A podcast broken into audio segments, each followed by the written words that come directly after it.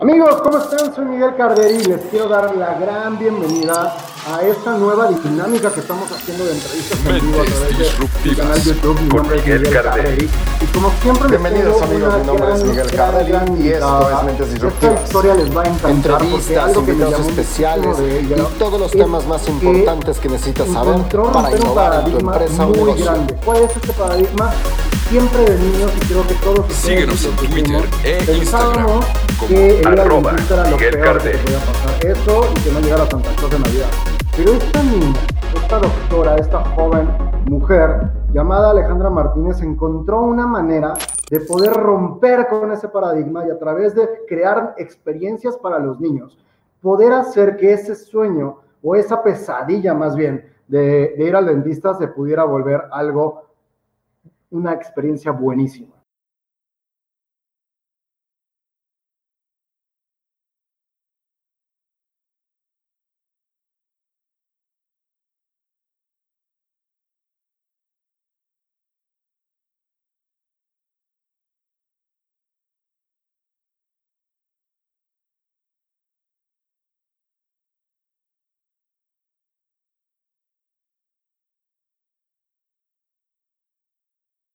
Empezamos, les doy la bienvenida a mi gran amiga a Alejandra Martínez. Muchísimas gracias, Ale. ¿Cómo estás? ¿Cómo te va? Bienvenida. Bien, bien, bien. Estoy muy emocionada, eh, un poco acelerada porque el día se fue muy rápido. La verdad es que ya estaba yo planeando todo esto contigo y tuve unas urgencias en, en el día de hoy. Muchos niños que el motivo de consulta pues era dolor y que no habían dormido. Y entonces, ahorita no sé si tú sabes, pero los odontólogos tenemos que usar como un traje de astronauta nuevo. O sea, siempre hemos usado barreras de protección y lo que tú quieras, pero ahorita traemos el de astronauta. Y se te marca, porque se hace cuenta como un overall full, como ninja. Entonces se te marca aquí, aquí, el N95, abajo de eso traes uniforme, o sea, sales así súper asfixiado. Y llegué corriendo y pues, los que ya trabajan ahorita, los que estamos trabajando un poquito más con, con las urgencias, sabes que llegas corriendo de todo esto y te tienes que meter a bañar y desinfectar. A mí mi esposo me recibe con Karcher. Este, y ya, y salí corriendo y me hizo un calor horrible. Ahorita mi esposo me hizo el favor de llevarse a la tropa unos minutos para que nos dejaran platicar porque es, es complicado. Te entiendo perfectamente. Eso de tener hijos en cuarentena está divertidísimo. No, está, está divertido, está interesante, está creativo. Me salió una lagrimita ahorita que lo dijiste. Pobrecito, la verdad es que sí, sí se les está complicando ahorita mucho, ¿no? Creo sea, que a todos, justamente hoy, eh, hablando, tocando un poquito de ese tema, eh, en la mañana estaba hablando con mi hermana y también me decía, es que ya están, ya están desesperados, entonces ya no hacen caso, ya están muy este, hiperactivos, y se los entiendo, pero tampoco los puedo soltar de lleno, entonces tiene que haber ahí un equilibrio entre, entre seguir las reglas y ma- mantener la disciplina y también entender un poquito que la situación para todos es bien difícil y que sobre todo para ellos que todavía no alcanzan a entender qué está pasando, pues todavía es mucho más complicada, ¿no? Y más que ya se alargó muchísimo. sí, sí, está No, cañón. No, yo, ya, no hayamos, ya no hayamos que inventar, yo me imagino que todos ya están picándose los ojos, mis hijas no han salido, no sé cuántos días llevamos encerrados, ¿cuántos llevamos? ¿Como 80, 80 y tantos? No, vamos más arriba de 100, creo ya. Wow, wow, wow, Ya Con perdí, perdí la cuenta en el noventa y tantos. wow, wow. Bueno, pues sí, no, Pues ahora sí que hay que tener mucha paciencia y tratar de entenderlos un poco, ¿no? Y, es, y sabes qué, llegas, o sea, llegas así toda acelerada y alborotada, y ahorita que lo estoy diciendo en voz alta, eh, piensas también en cómo llegan los papás del consultorio, que también llegan así, que también están encerrados, imagínatelos con dolor, imagínatelos que van a picotear a sus hijos, que eh, ahorita vengo yo muy en, en un mood muy de, muy, muy de son, como un son de paz para mis pacientes, para mis colegas, y te digo que decidí servirme una cerveza porque estaba Pues yo ya te, yo ya te copié, entonces digo, no cerveza, pero pues echarme un tequilita nunca es malo con este calor. Sí, es por salud, salud. Salud a todos ustedes, salud Saludos a todos los que están redes viendo. sociales que están saliendo y salud a Miguel, porque realmente es un gran emprendedor y los que somos cerebro de muela ahorita deben de estar diciendo, wow, hay más gente. No, y ahorita, justamente ahorita vamos a llegar a ese punto, de- eh, acabas de mencionar esto de cerebro de muela, y vamos a llegar allá. Pero antes, para la gente que no te conoce, sí me gustaría entrar un poquito al tema que me cuentes. ¿Quién eres? ¿Qué haces de manera muy general? Ya lo iremos desmenuzando. Y, este, y realmente, ¿por qué haces lo que haces? ¿De, dónde nació esta parte? No nada más de la odontología, pero sino aparte de dedicarte a los niños, que justo lo acabas de comentar, sobre todo en este momento de pandemia, de por sí están así, y luego llévalos al dentista cuando nosotros recordamos es algo que, me gustó mucho, lo decía al principio de la introducción, que algo que me gustó de tu proyecto es que está rompiendo un paradigma que, con el cual hemos vivido creo que 200 años de la humanidad, que es que el dentista es lo peor que te puede pasar. Y entonces me encanta tu proyecto y, quisiera que se lo compartas un poquito con, a, todos nuestros, este, todos los que lo están viendo, ¿no?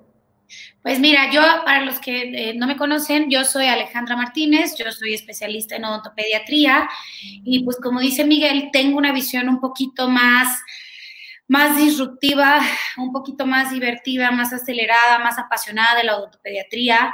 Eh, yo viví toda mi vida en Centroamérica, nací en Guatemala, pero realmente soy mexicana y viví creo que 18, 19 años de mi vida en Tegucigalpa, Honduras, un país que realmente yo quiero muchísimo, quiero muchísimo mis, de hecho tengo hermanas, hermanas o hermanastras, como lo quieran ver, hondureñas, que ojalá que me estén viendo, si no les voy a dejar de hablar. Eh, en Honduras tengo mucha familia linda ya, fui muy feliz y empecé a estudiar, de hecho, odontología en Honduras. Pero me di cuenta que no iba a haber, o, yo sentía que no iba a haber ese como espacio de crecimiento para mí, porque siempre supe que yo iba, no, no era que rompía las reglas, porque pues siempre te acatas a las reglas, pero sí iba haciendo otra cosa, iba haciendo algo distinto a los demás. Y fíjate, Miguel, que parte de lo que yo como de, de mis sueños, sueños, de niña era que yo quería ser, siempre quise hacer algo diferente, la verdad, pero quería ser artista. Estaba muy aferrada que quería ser artista o cantante. Era eso o dentista. Nunca hubo más. Y no sé por qué, porque en mi familia no hay, creo que no hay ningún solo médico. Eh, en mi familia hay, son puros creativos, publicistas, músicos. Eh, mi, tía es una gran pintora, mi tía Adriana, que ojalá que me esté también por aquí, esté aquí echándonos una visita, es una súper pintora, es gente muy apegada a esa parte. Entonces yo crecí como con la idea de ser disruptiva, de ser diferente. Además, era mexicana en un país, en, pues, en Honduras, ¿no? Claro simplemente por el acento. Mi papá creo que sigue siendo el único mexicano viviendo en Honduras que habla todavía como mexicano. Este, siempre fuimos como algo distintos. Mi abuelo es cubano, y habla así hasta la fecha. Eh, no sé, fue una familia bastante bonita, creativamente hablando, pero yo ni ni sabía yo que iba a terminar haciendo esto. Bueno, sí lo quería hacer, pero no lo planeé como tal.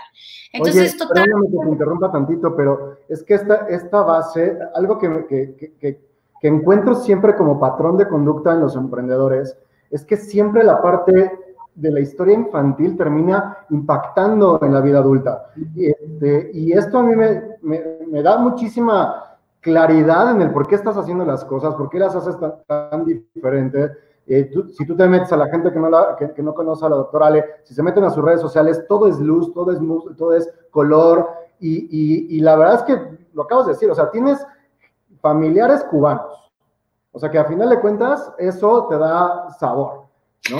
tienes gente artista, músicos, eh, artistas, o sea, pues tienes, o sea, tuviste todos los elementos para, si bien como tú dices que yo no estoy tan de acuerdo eso de no romper las reglas, pero si no romper las reglas, por lo menos doblarlas y encontrar nuevos caminos que te llevaran a hacer las cosas que estás haciendo hoy en día. Entonces, qué padre esta parte de, tu herencia, ¿no? Sí, sí, sí, sí, pues, y, de hecho lo, lo, llegué a trabajar también para los que no saben, yo hice muchas locuciones, trabajé de locutora, yo trabajo desde muy chiquita, Miguel, mi papá nos ponía a hacer todos los comerciales de Mattel, todo eso, desde que tengo, creo que memoria, estábamos metidos en ese rollo, pero nunca fue como que muy oficial, o sea, nunca, creo que lo más que aspiré alguna vez fue participar en American Idol y ya, y no llegué no importa, pero yo sabía que, tenía que hacerlo diferente, me encantaba la dentisteada, jugaba a sacarle los dientes a mi hermanito, este, ya los tenía flojos, por cierto, porque él está... Ah, ok, ya me preocupaba. Pero algo de los dientes y yo Y, yo creo que es algo que tenemos en común todos los dentistas, ellos te lo van a decir, los dentistas crecieron con una extraña fascinación al esmalte, a la dentina, todo eso. ¿Quién sabe por qué? Tal vez no lo viviste como yo, yo no tengo ningún familiar dentista. Y pues bueno, y llegué acá, llegué a México cuando yo tenía creo que 19 años, o 18, no me acuerdo, 19 años por ahí, y empecé a estudiar la licenciatura, y en medio de la licenciatura hasta dije, no, yo creo que me encanta la odontología, pero creo que lo mío es la artisteada, alguna tontería así. El caso es que no, no me dediqué a eso y le metí galleta a la dentisteada y me enfoqué al 100, pero siempre supe, Miguel, que tenía que ser algo como diferente. O sea, sabía que no era, no, yo no me podía imaginar siendo una dentista nada más impactando vidas de esa manera, que es súper válido. De hecho, el dentista tiene una gran profesión. Yo no sé por qué nos menosprecian tanto si nosotros no provocamos esos problemas que la gente trae en la boca y nosotros estamos para ayudarlos, la verdad. Y nos han satanizado y nos han... Hay de todo, hay de todo. Y creo que la nueva generación, y hablo específicamente de, de la gente con la que yo me rodeo, pero las odontólogas de mi generación son completamente diferentes, Miguel. Creo que tal vez no solo yo, tal vez yo soy un poquito más out there y más escandalosa. Tal vez puede ser que fui de las primeras escandalosas en, hacer mucha promoción a la salud y que el dentista era lo máximo y que qué onda los papás, pónganse las pilas. Pero quiero también felicitar a las doctoras porque tú no sabes cómo están revolucionando la ortopediatría. Yo creo que todas ellas están haciéndolo de su manera están rompiendo paradigmas todas. ¿Por qué? Porque ahorita el que creo que tiene la chamba más difícil es el ortopediatra, porque la, la hasta hace unos años se dio a conocer, aunque tiene siglos, bueno, no siglos, décadas, pero aunque se dio a, conocer hace poquito. Y todavía hay gente que no sabe que existen especialistas en niños y los llevan a un dentista general. Y ahí es donde empiezan los problemas. Porque llevas a tu hijo de dos añitos temeroso por un problema y lo llevas con un doctor que no sabe trabajar con niños, que no sabe cómo hablarles, que no sabe cómo anestesiarlos y ahí empiezan los problemas. Oye, a ver, explícame bien eso. Te voy a ser sincero, la verdad es que yo este concepto de, que, comentas de la pediatría dental, no lo conocía yo de, base. La realidad es que lo conocí, no por ti, lo conocí anteriormente, pero no, no tiene más de dos años de, que yo lo, estaba consciente de esta, de esta especialidad. ¿Qué eh, en, la educación o en la formación educativa, cuál es la diferencia que se te da entre una ortopedia normal y, esta parte de pediatría? O sea, ¿qué, dónde se, divide la línea? Mira, eh, la rama en general, la licenciatura, se llama odontología o estomatología. Como tiene muchos nombres, pero es el dentista general. El dentista general sale preparado para solucionar todo. Tú puedes trabajar con niños, puedes eh, trabajar con gente mayor, puedes, brackets, no, bueno, bueno, no, mentira, puedes hacer muchas cosas generales. Pero después de eso, te tienes, o la recomendación es que te especialices, porque no puedes ser todólogo. No puedes ser bueno con viejitos y luego con bebés y luego para la rehabilitación estética. Hay gente que es todóloga y le sale muy bien. En mi decisión personal, yo decidí solo tirarle a una cosa porque no puedes abarcar tanto. Y también hay hasta como, como que cada quien se especializa o cada quien es muy bueno en cierta cosa. Y cuando yo terminé la licenciatura, de hecho empecé a, estudiar implantología.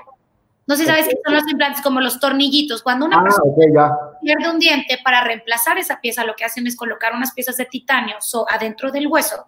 Y lo estudié, creo que seis meses, una cosa así, y dije, forget it. ¿Por qué? Porque hay mucha sangre y la verdad es que si bien nos entrenan a manejar tejidos blandos y lo que tú quieras, la sangre, eh, no es que la sangre y yo, lo, lo, como lo salvaje, a mí no me, no me podía.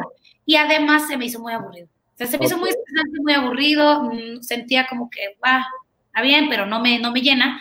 Y Miguel, yo de hecho, de las ramas que menos quería estudiar eran odontopediatría yo, yo, reconozco, y ahorita lo platico siempre que tengo la oportunidad, cuando yo veía a la gente de, de posgrado disfrazados de Mickey Mouse o con sus cosas, yo decía, esta gente está loca, o sea, ¿qué les pasa? Nunca lo... Hasta que tuve a mi hija, tuve a, a, mi hija mayor, a Pia, estaba yo en, este, bueno, en el diplomado de, de implantología, y dije, tengo que hacer algo como para ella. como si hubiera, o sea, no sé, pensé, tengo que aprender algo más para ella. Esa fue mi primera intención. Ok. Y, y, me metí en la pediatría y me di cuenta que me gustaba mucho, que era muy afín a mí.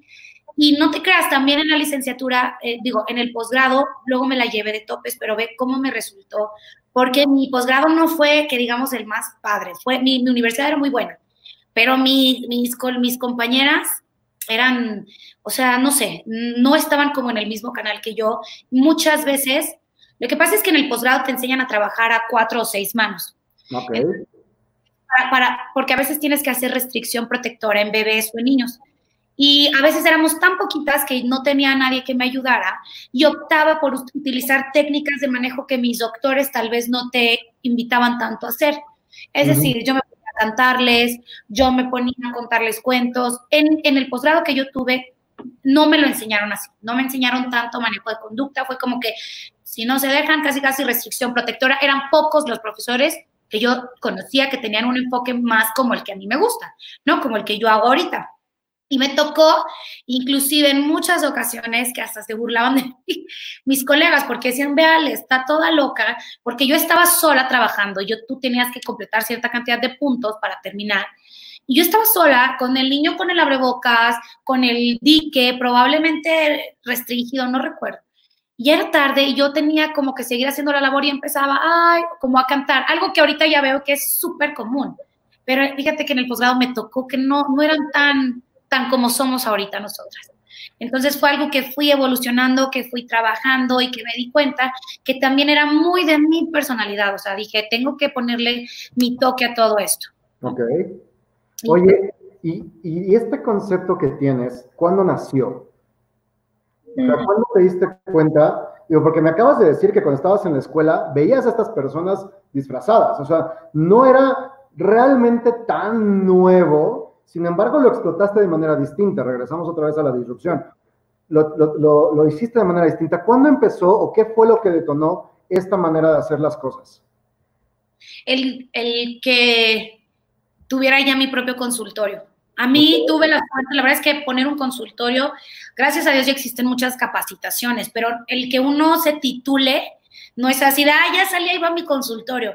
Mi papá vivía en Centroamérica o sea, mi papá era como, bueno, yo ya te pagué la carrera, te voy a dar, ajá, te voy a dar aquí una cantidad chiquita para que hagas lo que puedas. That's not my problem. Entonces, gracias a Dios, me, me contactaron unos, que, unos profesores que me dieron clases, muy buenos profesores, y me dijeron, oye, Alex, que queremos que, que ya sabemos que te vas a venir a, venir a ver a Querétaro y no sé si estás interesada en hacer eso. Y yo como que, es una oportunidad de, o sea, es una gran oportunidad de que ya alguien pueda llegar a ayudarte con eso. Y pues empecé a trabajar sola, como todos. Eh, de hecho, yo me encargué del, de la, del 90% del diseño de lo que es ahorita Smile Studio y de lo que, de lo que es completamente Smile Studio, pero porque mis colegas, mis socios ahora siempre me lo permitieron. Entonces, ellos siempre me dijeron, Ale, me dieron mucha libertad creativa y me impulsaron muchísimo. E inclusive ahorita una socia con la que ya no está ahorita conmigo me impulsó mucho. Eh, tuve, estuve muy bien, estuve apapachada desde un inicio, creo yo, o apoyada. Tal vez no con el gran consultorio ni nada, pero bueno, ya teníamos el lugar, ahora había que echarlo a andar. Y lo, lo, pues lo que a mí más me importaba es que como yo mido unos 54 y hablo así, ajá, y yo tenía que trabajar sola con niños y los que trabajan solos ahorita pues saben lo complicado que es trabajar a un niño sin asistentes, sin gente que te ayude, pues yo tenía que hacer más labor de convencimiento. Ok. Entonces empecé como a hacer técnicas adicionales a las que vienen en el libro. En el libro hay técnicas de manejo conductual guiadas, pautadas, pero a la hora de la verdad yo no puedo agarrar un libro y preguntar, ay, a ver, ¿cómo le puedo hacer con este niño de cinco años que, o sea, tenías que adaptar lo que te enseñaron claro. y un poco más. Sobre todo en una zona como es eh, el donde yo vivo en Querétaro, que es Juriquilla, que era un lugar donde eran nuevas familias, donde era, es muy chiquito todo. Tenías que echarle muchas ganas. Y así fue. Y así fue y me empezó a dar mucho resultado y es pues lo que ahora hemos logrado hacer como con Smile Studio Kids, que es, ahorita tiene un enfoque muy fuerte pediátrico y tiene mucho enfoque en niños de, lo voy a decir muy feo, pero niños no colaboradores. Conmigo hay niños que nadie quiere atender que los papás están al borde del colapso, porque pues hemos tratado de, manejar la situación de los papás de la manera más honesta y a los niños de apapacharlos de la mejor manera. Oye, y esa historia, o sea, es cómo empezó esta, este consultorio, Smile Studio. ¿En qué momento decidiste salirte del consultorio? Porque lo que tú haces hoy prácticamente este, no está dentro de tu consultorio. Entonces, ¿en qué momento sales, ahora sí que del closet, y te empiezas a proyectar de manera, esta parte de que, hoy está muy de moda y que trabajamos varios, varios consultorios, eh, consultores y hablamos mucho del tema de branding y, esta, eh, y sobre todo del branding personal, no nada más del branding de empresa. ¿Y tú cómo fue que entraste a esta parte de la imagen, a esta parte de posicionarte como persona y de ahí atraer, obviamente, clientes a tu consultorio, por supuesto? Pero esta, esta Alejandra Martínez, doctora Alejandra Martínez, influencer, porque así ya al final de cuentas lo eres. Sí, suena fuerte, pero tenemos varias personas aquí que nos están viendo que están aquí porque estás tú. No sean choros, no, sean cuenten. Entonces, ¿en qué momento te, decidiste salir de ese consultorio de ser sí una buena eh, eh, dentista, sí una buena, eh, generar esa experiencia en tu consultorio, pero ya transmitirlo a más personas y promoverlo a, otras, a otros colegas como tú? Yo creo que todo, o sea, lleva mucho tiempo de evolución. Te puedo decir que bien, como desde el 2015, 2015 aprox, yo empecé a trabajar mucho, eh, o sea, exploté las redes sociales a otro nivel, publicaba yo como loca, empecé como a entenderlas, todavía sin, sin usar como toda la parte de paga de Facebook, empecé mucho manejo de redes sociales. Y yo me di cuenta que la gente compartía, o sea, habían videos que se habían viralizado con millones de visitas. Tal vez mi cuenta no es tan grande, pero si tú ves, por ejemplo, la gente que sigue Smile Studio Kids, es casi gente terrenal, es, mucha gente que yo quiero que llegue conmigo y es el, tipo de tribu que yo quiero generar. Y la gente que ve mis, mis perfiles, como que ya sabe a lo que va a llegar, ¿no? Entonces también mis pacientes son, son, no es que estén light, pero ya saben con quién van a llegar y un poquito o sea, hablando como de esa parte.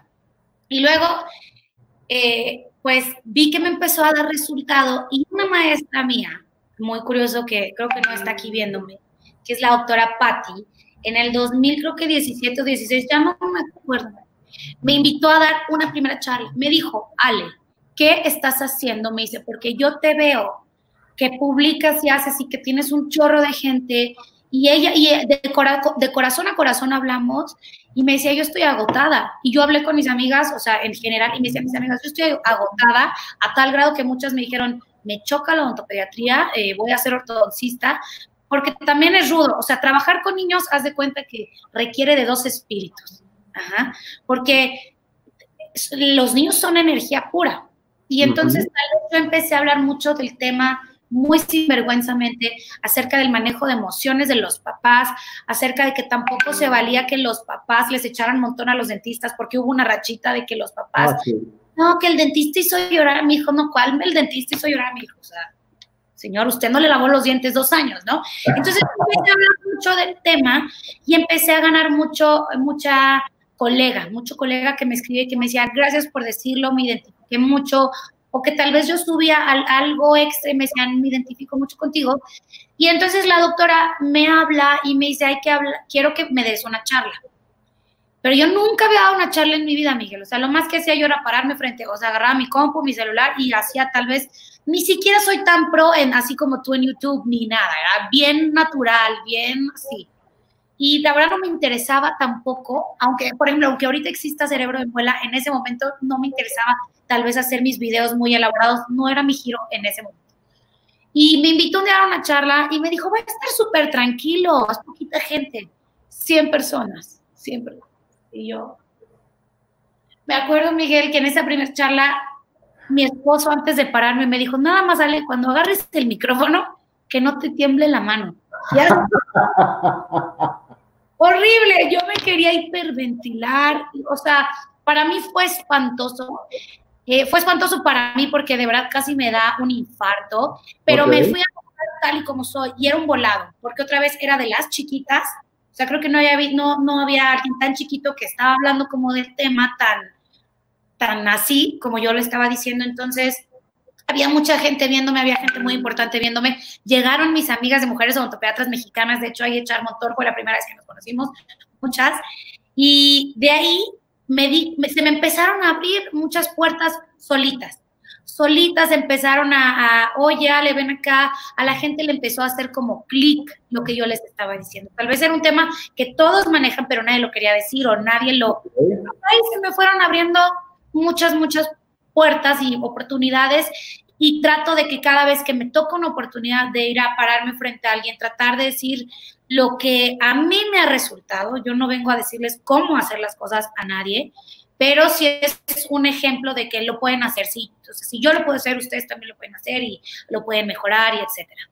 Oye, una pregunta, ya me contaste qué sentiste cuando te subiste al escenario, pero ¿qué sentiste cuando te bajaste del escenario esa primera vez? Bien. no me cuenta esa parte, déjame decirte que no me es muy interesante, porque ah, déjame decirte, y muchos ya saben, y, y los que me siguen me conocen, yo me dediqué cinco años a la actuación. Por eso creo que también ahí tenemos algo, algo en común en esa parte. Y algo que me decían cuando, cuando hice mucho el teatro es que el escenario te transforma. O sea, tú te paras una vez en el escenario y hay de dos, o no te vuelves a subir o no te vuelves a bajar. A la fecha yo sigo subiendo escenarios.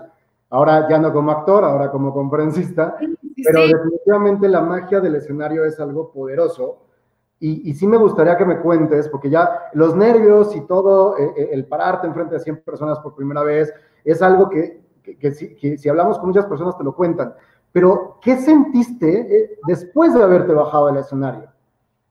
¿Cómo, cómo cambió Alejandro después de eso? Mira, en esas me sentí súper alegre. Nunca me siento, Miguel, yo digo, tal vez no sé, no sé cómo funciona, pero yo nunca me siento 100% satisfecha. O sea, siempre salgo y les digo, no, la regué. Por ejemplo, ayer también platicaba con, con Gerardo González, que es una, un coach dental, y salí súper, o sea, como no, ¿por qué dije esto? ¿Por qué mi cerebro de muela? Cállate, Alejandro. O sea, nunca salgo al 100 contenta con lo de, pero salgo muy emocionada. Salgo emocionada y digo, aprendí a esto, eh, me, me autofelicito mucho, pero también digo, dijiste esta tontería, pon que pilas. Eh, trato de hacer lo mejor que pueda, lo mejor que pueda. Creo que de las conferencias más grandes que me tocó dar alguna vez fue una, creo que habían 800, 700 personas, que para mí es un mundo. Hay gente que se para enfrente de mil, eh, tranqui, no hay problema. Yo, yo me acuerdo, Miguel, que yo decía, me estoy se me está yendo la cara, me estoy desmayando, y decía yo, ¿y si me hago la desmayada enfrente de No me pude hacer la desmayada, lo tuve que hacer y me emociona, me llena, me llena de mucha alegría porque tal vez es regresar, tal vez me lo acabas de decir, como esa emoción de niños, nunca lo había, nunca lo había asumido, tal vez me, recuerda a ese deseo o a esa gana que tuve de chiquita. Sí, es, es posible. Déjame, ahorita que estabas diciendo de los escenarios, el escenario más grande en el, cual yo, en el cual yo me he presentado ha sido de 1.500 personas. Fue en un evento de la Alianza del Pacífico, porque aparte eran cinco países, o sea, pero ahí sí, y yo ya llevaba seis años haciendo conferencias, o sea, no, tampoco era nuevo. Pero en el momento que veo el, el, tamaño del escenario, porque era de verdad enorme el escenario, y yo no podía, yo no sabía, o sea, mi preocupación era cómo me muevo en un escenario más grande, porque si tú me ves en una conferencia, me gusta estar de un lado a otro para que todo el mundo, pues tratar de verlos a todos, aunque no los ves, pero hacerles sentir que lo estás tomando en cuenta a todos. ¿Y cómo le haces con un escenario de 1500 personas? O sea, no hay manera, hasta que como a los 10 minutos de empezar la conferencia me di cuenta que no iba a acabar la conferencia si me seguía moviendo y me quedé quieto. es la primera vez que me quedé en un solo lugar y traté como de ver a todos, pero desde un solo lugar. Pero es una, es una experiencia que a pesar de que tienes mucho tiempo de hacer las cosas, 700, 800 personas es un mundo. Y, es más, a mí te voy a ser, te voy a ser sincero, de, conferencista a conferencista, me preocupa más cuando tengo tres personas a que cuando tengo 800. Yo también, qué horrible eso, sí. Porque cuando tienes tres personas, estás viendo directamente sus reacciones. cuando tengo 800, si no te gusta la reacción de uno, te volteas a ver a otra persona. No, yo te quería preguntar, digo, aprovechando, yo sé que tal vez no es el tema, pero pues tú que lo has hecho, no, como qué haces tú, porque ya vi que aquí hay amigos que también son conferencistas, ¿qué haces tú como para, o cuando te tienes que parar en un escenario, ¿qué haces tú como para decir, ok, no me voy a desmayar, tranquilo, I got this? ¿Tienes algún ritual o dices algo o dices, yo puedo, o no sé? No, fíjate que yo rituales como tal no, simplemente cuando me faltan como 10 minutos, si estoy con alguien, o por ejemplo me ponen el equipo, me ponen mi micrófono, esto, o sea que yo ya sé que ya estoy listo, eh, me alejo de la gente, o sea, como que me, me tomo dos minutos, eh, pero ni siquiera, es más, no pienso en la conferencia, como que eso yo ya lo tengo este, trabajado, como que eso, esos últimos segundos lo que menos quiero pensar es en el escenario, en la, en la, en, la conferencia, más bien es como para mí, como para respirar. A veces me pongo música, si tengo la posibilidad me pongo música, pero para olvidarme, o sea, no quiero pensar en, ese momento. Y ya que me dicen, oye, segunda llamada, ahí empiezan los nervios. Y entonces, de la segunda llamada a la tercera, estoy así de, esto ya valió gorro, ya empieza lo bueno y entonces empieza esa parte de los nervios. En el momento que me dicen, eh, o les presento a Miguel Carderi o hay tercera llamada, se acaba. O sea, vuelvo al tema de, la magia del escenario. En el, cuando yo estoy arriba, me, me, siento como pez en el agua. Me encanta, me encanta. Trato de, obviamente, empezar como a, analizar al, al, público qué tan, qué tan este, cuadrado es, qué tan eh, dinámico. Les aviento como por ahí una pequeña broma para ver realmente el mood en el que se encuentran. Si vinieron, por ejemplo, me acaba, acaba este año, antes de que pasara toda esta pandemia, de una, de una este, conferencia en mi universidad y me tocó, éramos tres ponentes y las dos primeras conferencias fueron, con todo respeto, gente muy preparada, con un gran currículum, pero no sabían dar conferencia. Entonces, chavos de universidad, que ya sabes que cuando estás en la universidad hasta te obligan a ir a las conferencias. Entonces, de repente, dos conferencias malas en cuanto a la dinámica, no en el tema, pero sí en la dinámica. Entonces, cuando viene la mía, hubo chavos que incluso se pararon y la salida era en la parte de atrás del, del público. Y entonces cuando me dicen, oye, ya te va a tocar, a mí me tocaba salir de atrás del escenario. Y les digo, oigan, ¿les puedo pedir un favor? Me dicen, sí, no quiero salir de atrás del escenario, voy a salir de atrás del público. Y me dicen, ¿en serio? Yo sí. Y entonces me pongo atrás del público y empieza la gente, a, los chavos, a quererse salir. Y de repente, no, pues les presento a Miguel Carderi, no sé qué, el currículum. Y cuando de repente, no, pues a Miguel Carderi y no hay nadie en el escenario, y pues empiezo a hablar desde atrás, donde todos los chavos se querían salir. Entonces, pues obviamente todos con los ojos de, ya no puedo salir. Le rompe, como que trato de, de entrada romper el esquema y ya no ser yo el juzgado, sino más bien hacer que, que, esto se voltee y por lo menos darles el, el, como la duda de decir, bueno, ya me sorprendió con algo, vamos a ver cómo acaba. Claro. Y te puedo decir que gracias, por ejemplo, a ese detalle, nadie se salió de la conferencia y al final este, me reconocieron como, como de, la, mejor conferencia de las tres. No porque sea mejor que los otros, insisto, el, tema fue muy bueno el de ellos, pero trato como de hacer esas cosas que rompan, que, que, no se esperen y que no sea una... Y, y aparte no utilizo, no utilizo casi este, presentaciones, a menos de que sean imágenes. O sea, como que trato mucho de que estén viéndome a mí. Entonces, como que lo hago muy dinámica, me bajo del escenario, este, estoy platicando con ellos, les hago preguntas, o sea, trato de ser muy inclusivo y eso a mí me ayuda mucho y gusta mucho porque no se sienten, y es algo que a mí no me gustaba cuando yo estaba del otro lado, que era como el Dios que está allá arriba, sino en el momento, hasta psicológicamente, cuando te bajas del escenario y empiezas a platicar uno a uno con ellos, hasta te lo agradecen, o sea, son detalles que a veces hasta te lo agradecen. Entonces, digamos que esos son como mis tips, o sea, primero me salgo, me olvido y luego arriba del escenario lo primero que trato de hacer es algo que atraiga, o sea, algo distinto que los haga darme el beneficio de la duda, ¿no? Ok, está bueno. Ahí por si ven que es algo brincando, ya vieron por qué es. Ya, ya vieron que de repente, miren qué tan buena es Alejandra, que cambió la, incluso me cambió el juego, y ahora ya me está entrevistando a mí, imagínense. Oye, pero a ver, vamos a regresar al tuyo. Estaba hablando justamente esto de las conferencias, esto de salir del consultorio que por eso empezamos esta parte de, de las conferencias y los tips de, para dar pláticas. Pero quiero preguntarte, me decías ahorita, las redes sociales las empezaste a explotar.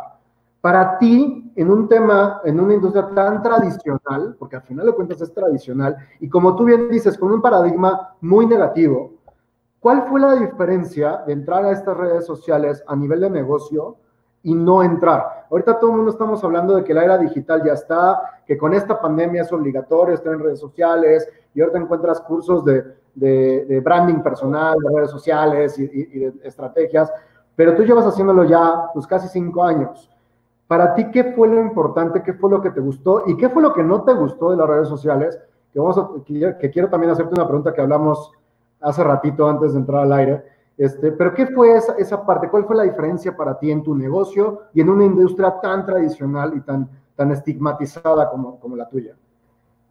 Pues más que la diferencia, eh, tenía que hacer la tarea, o sea, tenía que darme la tarea de, plantearme todo lo de las redes sociales para darme difusión, porque me queda claro que todo lo que son flyers y todo ese tipo de, publicidad, que está un poquito obsoleta ahorita, pero para mí, o sea, no era como opcional. Y mucha gente está entrando ahorita en el mundo de las redes sociales y me da un chorro de gusto porque las redes sociales te brindan una oportunidad para crear, es, eso, son oportunidades, punto. Y platicábamos, o sea, lo único que hizo ahorita el COVID fue hacer que la digitalización de la odontología se adelantara. No se dieron un año, una, una cifra ayer que creo que de 10 años se, se adelantó y es algo que es, es un must ahorita, el que uno tenga eh, hay de dos, o sea, no, no, tu giro no tiene que ser ser un influencer o ser un coach o ser, no va por ahí, pero sí creo que a nivel negocios sí tienes que tener, o sea, la fuerza, una presencia en, en, en, alguna plataforma digital, eh, para que no salgas en las tres últimas páginas de Google, que ya no, peor cementerio que la segunda página de Google, y, este, y la gente te pueda seguir reconociendo y te pueda seguir buscando.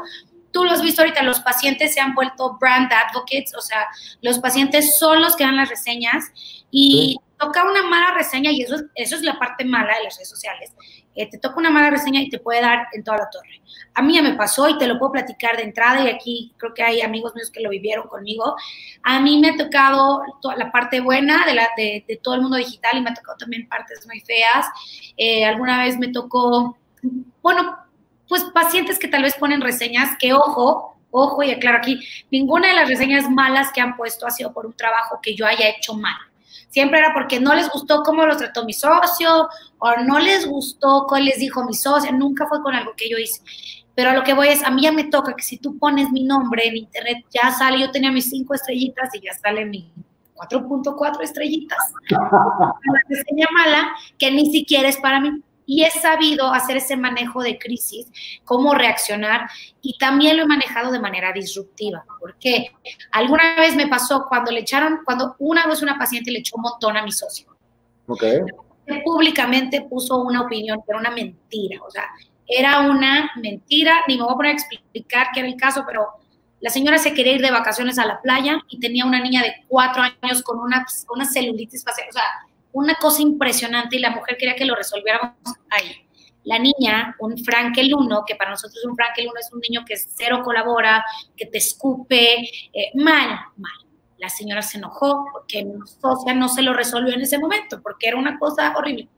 Y la señora se dio a la tarea de subir la reseña. Entonces, yo lo que hice fue contestarle a la señora, y bien nice, en manejo de crisis, super nice, así pero también le puse, o sea, señora, eh, es, publiqué el caso y les dije, amigos, colegas, ustedes saben, o sea, como defendiendo la situación, como tal vez estuvo mal, de hecho me hablaron colegas míos desde, San Salvador y me decían, oye, Alex, que no puedes, si tú le das, o sea, si tú le sigues publicando, le vas a dar más peso a eso.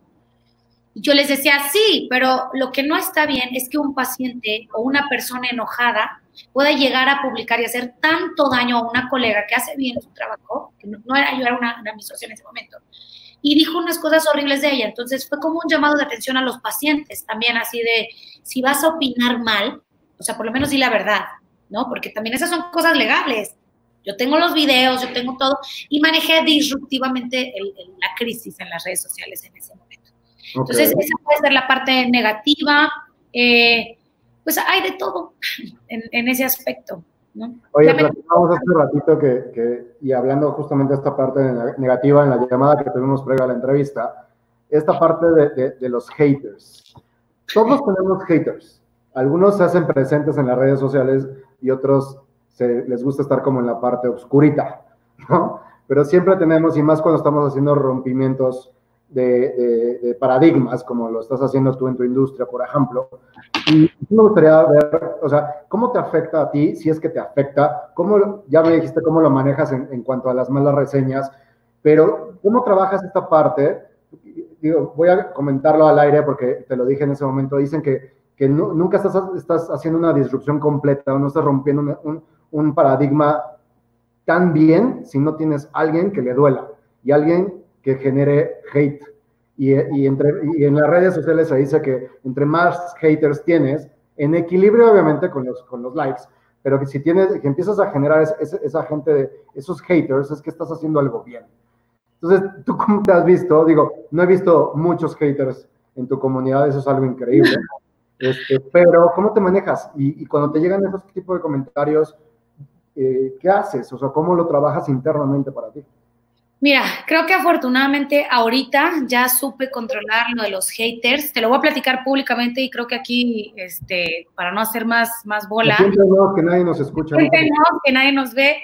Eh, me pasó, me pasó y súper cercano, Miguel, que unas doctoras muy enojadas, yo nunca supe quién era, porque además fue muy cobarde el ataque, subieron una publicación mía con, me hicieron un estudio, Miguel, algún, espero nunca enseñártelo porque creo que ya está borrado y todo, pero las, las doctoras hicieron una publicación súper negativa mía, o sea, pusieron eh, que yo me estaba robando un montón de ideas y que parecía que era un coach motivacional, que yo no tenía nada de, no les gustó nada, no les gustó que hablara en spanglish, porque, y si escuchan que hablo spanglish es porque viví 20 años en un país donde hablaban así y se me, es así, no es, o sea, no es así. Este, no les gustaba que hablaba Spanglish, pusieron que mis diapositivas estaban muy elaboradas y que yo, o sea, eh, no sé, me, me, dieron, me dieron duro y la verdad es que cuando leí la nota, porque además lo pusieron chulo, usaron una de mis fotos tan bonitas y pusieron así un, un apartado muy feo y lo empezaron a compartir, Miguel, que yo dije, ojalá esto hubiera sido un artículo contra la caries para que se publicara tan rápido, porque una cosa que me hablaron colegas que me di cuenta que sí eran mis amigos, me di cuenta hay muchos colegas que nada más estaban de chisme, o sea, me mandaron el, screenshot del artículo, el artículo lo subieron a una página en Facebook que se dedica a desprestigiar dentistas. Yo no sabía, yo no la conocía. Órale. Una página súper naquerrimísima, no hay nada más charro que esa página, y no lo digo por lo mío, o sea, independientemente de lo fue de lo más bajo y vil que yo había visto. La página es muy corriente. Pero se viralizó eso y yo sentí tan feo porque eso lo viví con mi familia. Y acá entre nos les platico, fue el día que, que, que hace cuenta, yo estaba esperando que a mi mamá le avisaran mi mamá tiene cáncer, ahorita está, está en quimios y todo, y era el día que me iba a avisar mi mamá qué tipo de cáncer tenía. Pero ubica la escena de que yo estaba en consulta, con un bebé, o sea, con, con un paciente eh, con una estomatitis, un problema complicado.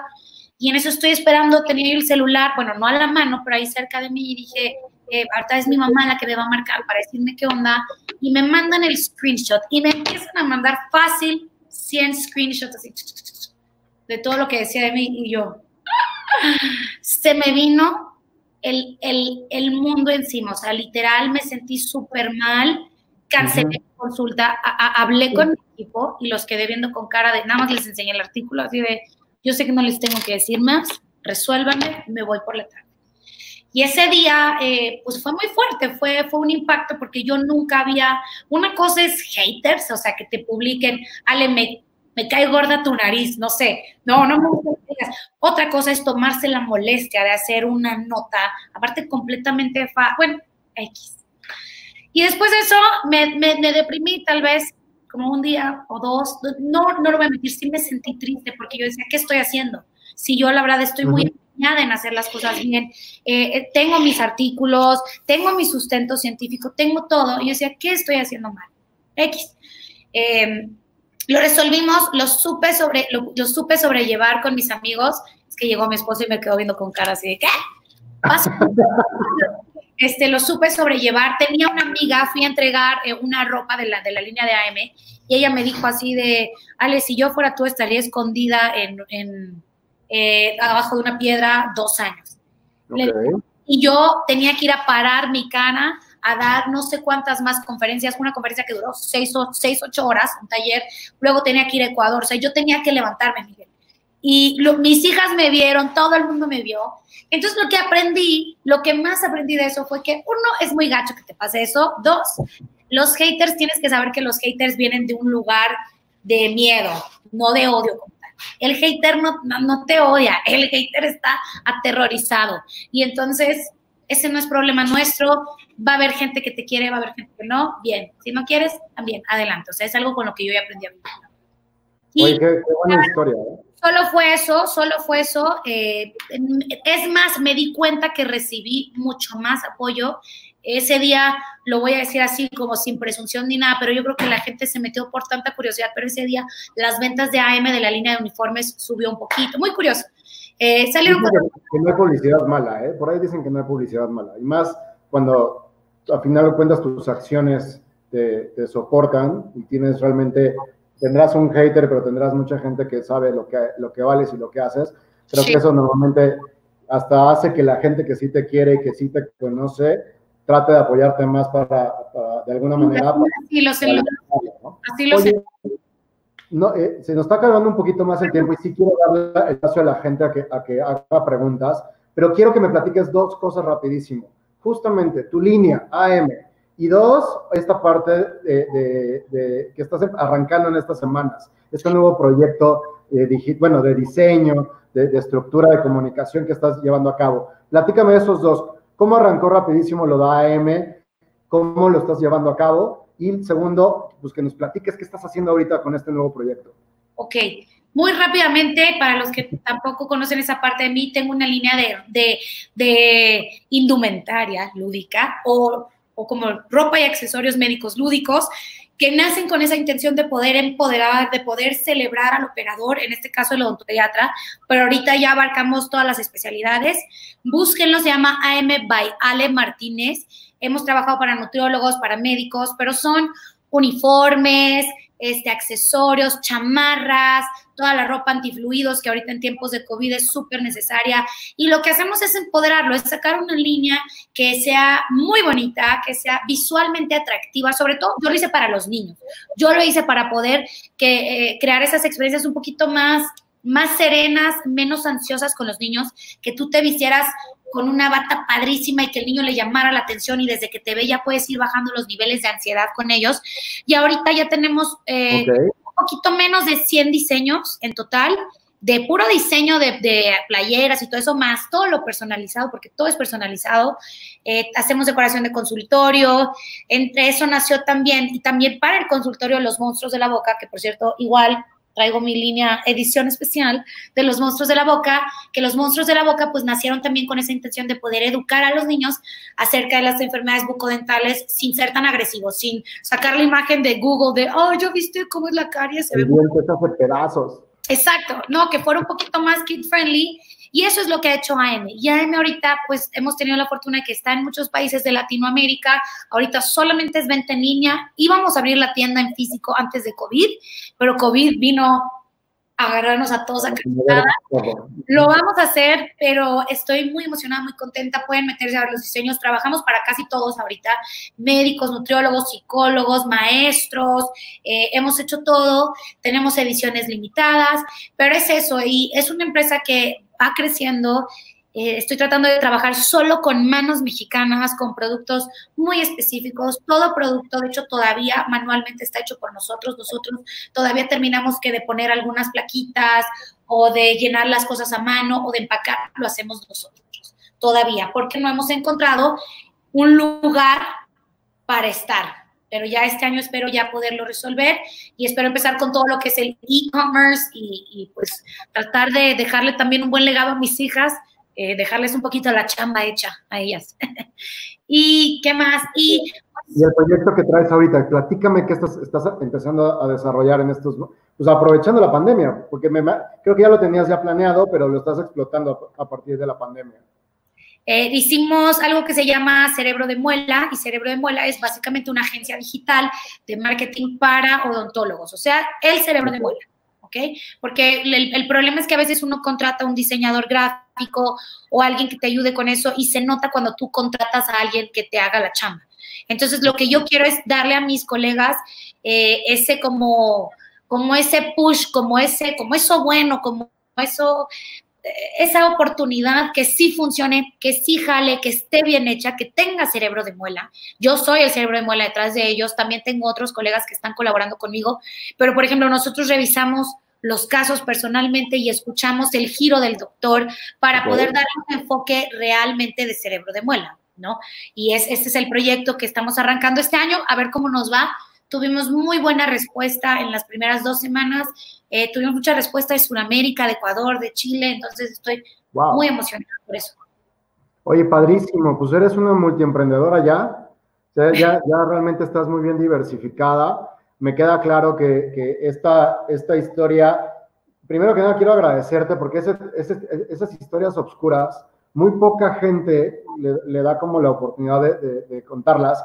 Y, la verdad es que para los emprendedores que nos están, que nos están viendo, para, para los odontólogos que, están, que, te siguen obviamente también, y que, que, que, sepan que también somos a veces humanos, ¿no? Que tenemos momentos buenos, tenemos momentos malos, que ellos en sus experiencias van a tener momentos buenos y malos y que no pueden caerse en ese sentido. Y creo que es muy enriquecedor este tipo de historias. De verdad, yo sé que no lo haces muy, muy seguido y te agradezco mucho la sinceridad en esta parte. Y, y, lo otro, pues felicitarte. La verdad es que es impresionante lo que estás haciendo. Me encanta que, eh, volvemos al tema de que en una industria tan tradicional estás rompiendo esquemas, como tú bien dices, tal vez no eres la única que lo está haciendo, pero esa, esa, esa visión que tienes, esa mente disruptiva, que te está permitiendo también encontrar nuevos elementos, nuevas cosas, encontrar los pains, eh, o sea, esto de, cerebro de muela, pues al final de cuentas es porque encontraste esa, problemática dentro de tu industria y que estás viendo que esta parte del branding es importante y pues qué mejor que sea un branding también direccionado hacia la industria como está manejada. Me parece muy bien. Ale, pues se nos acabó un poquito el tiempo. Estoy bien agradecido de nuevo por tu entrevista por tu espacio, por darnos esa, esas, esos consejos también y esa, y esa humanidad interna, esa, esa, esa puerta a la parte oscura de esta historia que, que, que, a veces no es tan difícil mostrar. Eso lo valoro muchísimo porque del otro lado también sé lo que es complicado de repente mostrarte, este, pues a veces débil cuando estás manejando una imagen de, de, fuerza. Entonces, de verdad te agradezco muchísimo la sinceridad esta es tu casa, definitivamente eres una mente disruptiva y me, nomás, si algo quieres, con algo con lo que quieras terminar, un mensaje y dónde te pueden localizar para poderte seguir en tus redes sociales. Gracias, gracias a todos los que se conectaron. Ya saben que me pueden buscar como odontopediatra Ale en, en Instagram, como cerebro de muela, en Instagram como AM Bayale en Instagram y como el grupo de mujeres odontopediatras mexicanas también. Estamos ahí súper al pie del cañón con ustedes. Y gracias por escucharme y gracias a ti, Miguel, por darme esta plataforma. Creo que nunca había platicado eso que tú dices, esa, esa dark side de, de lo que pasa detrás de, de, todo lo que uno ve.